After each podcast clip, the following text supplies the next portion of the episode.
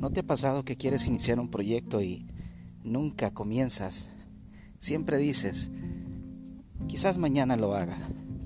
Llega el día siguiente y vuelves a decir, quizás mañana lo haga. Vuelve a llegar el próximo día y vuelves a decir la misma frase una y otra vez.